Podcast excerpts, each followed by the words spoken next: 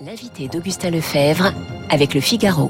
Bonjour Jean Garrigue. Bonjour. Merci d'avoir accepté l'invitation de Radio Classique ce matin. Vous êtes historien, vous présidez le comité d'histoire parlementaire. Première question, à quoi sert l'histoire?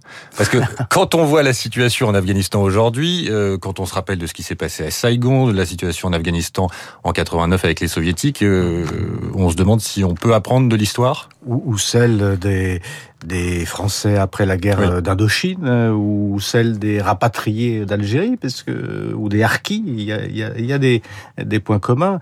Oui, c'est vrai que on peut, peut se dire que pour, euh, en tout cas pour la, la diplomatie américaine et pour la politique internationale américaine, euh, l'histoire n'a pas euh, eu les leçons euh, nécessaires, parce que au fond, dans cette, dans ce qui arrive aux, aux États-Unis. euh, au-delà de ce que Joe Biden essaie de nous expliquer sur une sur ce qu'étaient les intentions des, des États-Unis, on voit très bien là qu'il y a eu un échec euh, presque plus important sur le plan moral que sur le plan géostratégique, euh, parce qu'il y a une sorte de, de confiance euh, dans le, j'allais dire le droit d'ingérence occidentale qui disparaît avec euh, avec cette histoire de de, de, l'Afghanistan. Et euh, une une sorte de, de démission de, de- des occidentaux, donc du modèle occidental dans cette partie du monde, euh, qui aujourd'hui va décevoir non seulement d'ailleurs en Afghanistan et, et, et alentour, mais euh, à, à l'échelle de à l'échelle du, du monde entier. Donc il y a quelque chose de très très fort symboliquement, au-delà même de tout ce qu'on sait sur euh, ce que va devenir, euh, ce que risque de redevenir Hum. la- l'Afghanistan. Hum. Il y a une, une, une faillite morale là qui est, qui est, qui est, qui est, qui est très importante et que sans doute l'administration américaine et Joe Biden n'ont pas mesuré. Et justement, Joe Biden dit qu'il assume et que euh, sur le fond, la, la, la, la politique internationale n'a pas à être euh, morale. Justement, c'est une erreur. et Ça, ça va lui, ça va rester accolé à son image. Là encore, on pourrait parler des, des leçons de l'histoire. Euh, la réelle politique, euh, finalement, a, a, a toujours triomphé. Mais il est vrai que l'histoire américaine, l'histoire des relations internationales des, des États-Unis, est marquée aussi par des moments de recherche justement Mm. de cette moralisation. Bon, ça a été particulièrement le cas au moment de la Première Guerre mondiale, où l'on voit euh, le, président Woodrow Wilson qui, qui sort de l'isolationnisme et qui essaye de, avec ses, ses 14 points, de reconstruire le monde au lendemain de, de la guerre. Bon, mais on a vu aussi de quelle manière euh, ça avait été euh, un échec cuisant, puisque la Société des Nations que qu'avait voulu construire euh, euh, le, le président américain s'est construite, mais sans lui, sans Mmh. les Américains qui ont refusé finalement d'y aller.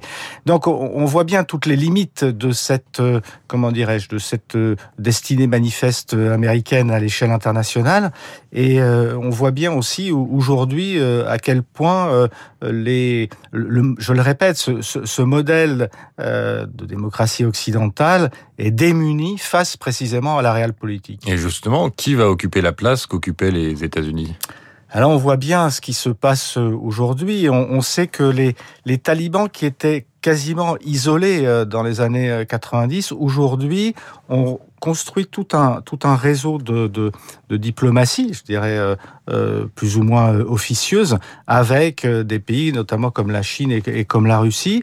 Et on voit bien aussi que la, la, la, la position aujourd'hui euh, des Russes et des Chinois est une position d'attente. C'est pas une position de, de soutien, contrairement à ce qu'on peut ce qu'on peut entendre ici et là. Ça reste une position euh, d'attente, mais il est évident que euh, la nature ayant horreur du vide, euh, les, les Américains et les Français euh, s'étant euh, mis de, de côté, d'autres puissances vont devenir les, les maîtresses du jeu. Et, mais tout, tout va dépendre aussi de, de, ce, de ce rapport de force à l'intérieur de l'Afghanistan et de ce, qu'est, de ce que sont devenus aujourd'hui les talibans. On nous dit que il y a une sorte de nouvelle génération là qui est beaucoup plus capable justement de pratiquer Mm. une, une réelle politique. Est-ce que ce sera la réalité ou pas? Est-ce que est-ce qu'on va reconstruire une sorte de sanctuaire du terrorisme en Afghanistan? Bon, c'est c'est sont, sont des questions, mais qui pour l'instant restent en suspens. Sur, sur les talibans, euh, il y a une image qui revient beaucoup, je- on parlait de ces comparaisons avec l'histoire, c'est celle de dire que c'est un retour au Moyen Âge après une ouverture euh, de quelques années. Est-ce que c'est un parallèle qui est justifié? Jean Garrigue, vous qui êtes historien.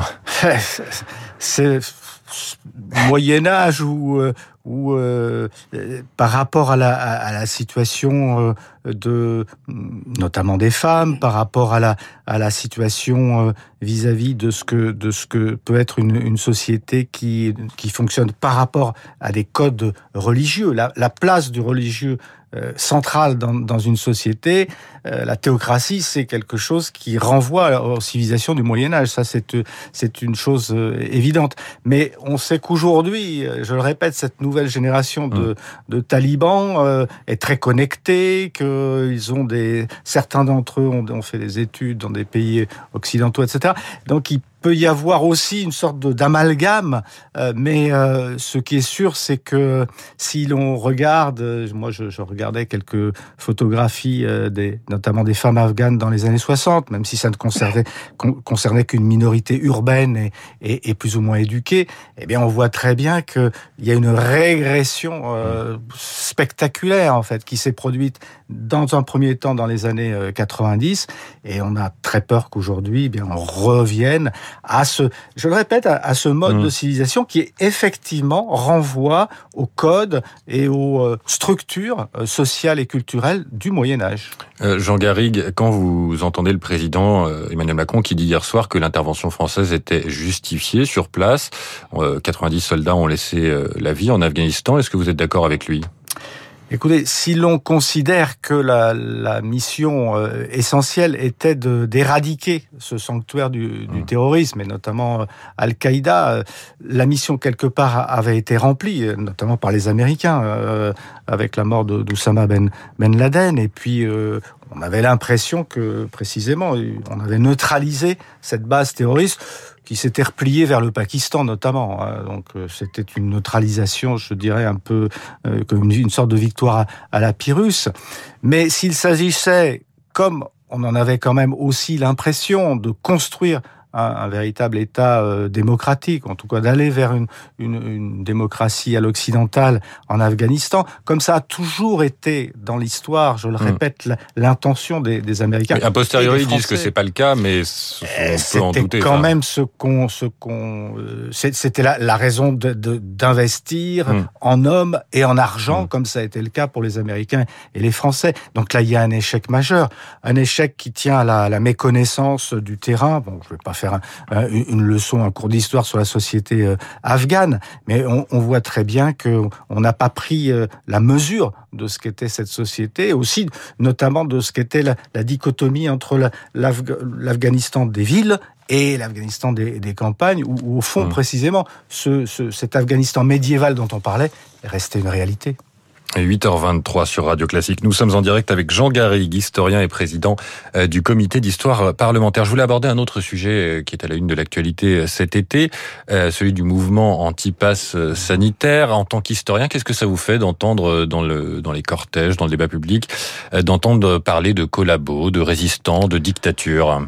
Évidemment, ça me fait très très mal parce que ça, ça montre à quel point euh, la, la connaissance plutôt l'ignorance de, euh, de, ces, euh, de ces faits euh, qui ont dominé l'histoire du XXe siècle reste, reste importante. Alors on pourrait minimiser en, se disant qu'il s'agit là de, de groupuscules provocateurs et qui tendent à infiltrer les, les manifestations, et c'est le cas d'ailleurs pour se les pour se, pour se les approprier.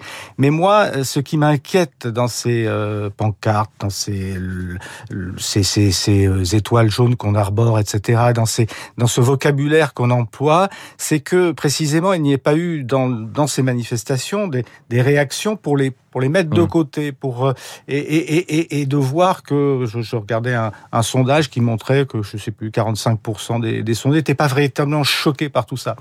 Et, ça me fait penser, vous savez, Gilles, Gilles Kepel parle à propos des banlieues d'un islamisme d'atmosphère.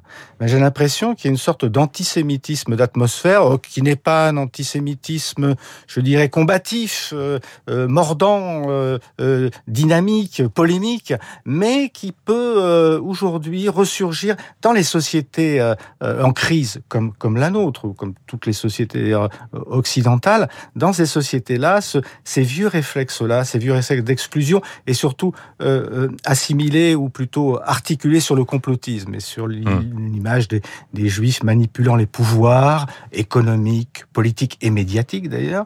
Eh bien, cette, ces images-là ressurgissent. Et moi, je ne voudrais pas que, que, que, la société française oublie son passé, euh, que le discours de, de, Jacques Chirac en 95 euh, soit resté lettre morte et qu'on oublie que eh bien l'antisémitisme a, a, été un fil conducteur de, de notre société depuis, euh, depuis un siècle et que la bête n'est jamais véritablement morte. Hum. Euh, les permanences sur ce sur ce climat de, de, crise dont vous parliez, les permanences de, de plusieurs élus, de plusieurs députés ont été dégradées ces dernières semaines. Il y a eu des violences. Est-ce que c'est un tel climat de violence physique euh, Ça s'est déjà vu dans, dans, notre vie politique? Écoutez, sous, sous, sous la Ve République, j'ai pas l'impression qu'on ait atteint ce, ce, degré de finalement de rupture, de fracture entre une partie des, des citoyens et peut-être pendant la guerre d'Algérie, au moment de la guerre d'Algérie, mais sur un enjeu extrêmement euh, ciblé, mmh. qui était la sauvegarde de l'Algérie française, et ça concernait aussi alors les, les militants de, de, de l'OS, qui étaient, qui étaient des, des, des Français d'Algérie, qui ne voulaient pas perdre euh, cette, euh, cette identité, et qu'on a d'ailleurs en grande partie laissé tomber au lendemain de la, de la, de la guerre d'Algérie, il faut, il faut bien le voir.